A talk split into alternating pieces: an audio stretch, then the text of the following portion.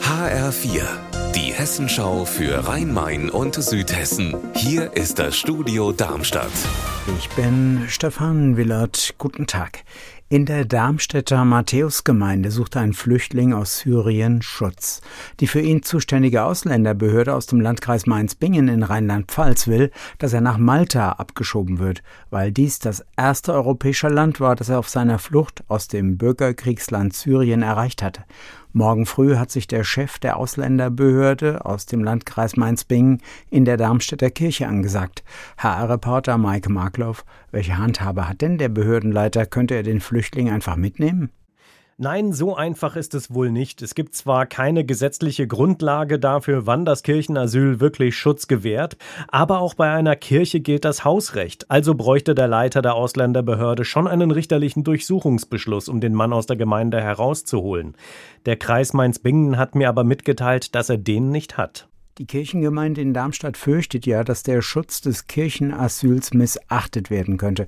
Jetzt haben auch das Regierungspräsidium und das Darmstädter Rathaus reagiert. Wie denn?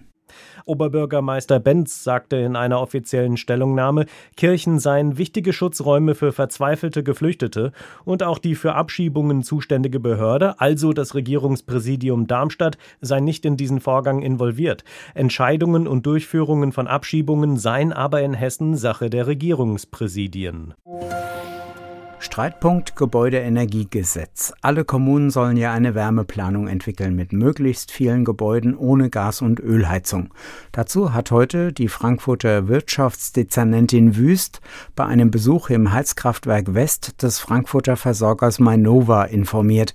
Jedes zweite Gebäude in Frankfurt soll künftig mit Fernwärme versorgt werden.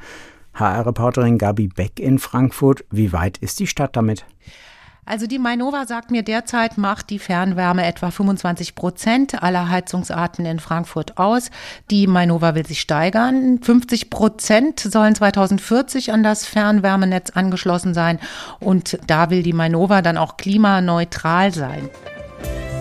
Unser Wetter in Rhein-Main und Südhessen. Sonne, Wolken, Schauer und Gewitter, das ist alles möglich am späteren Nachmittag in Südhessen. Ihr Wetter und alles, was bei Ihnen passiert, zuverlässig in der Hessenschau für Ihre Region und auf hessenschau.de.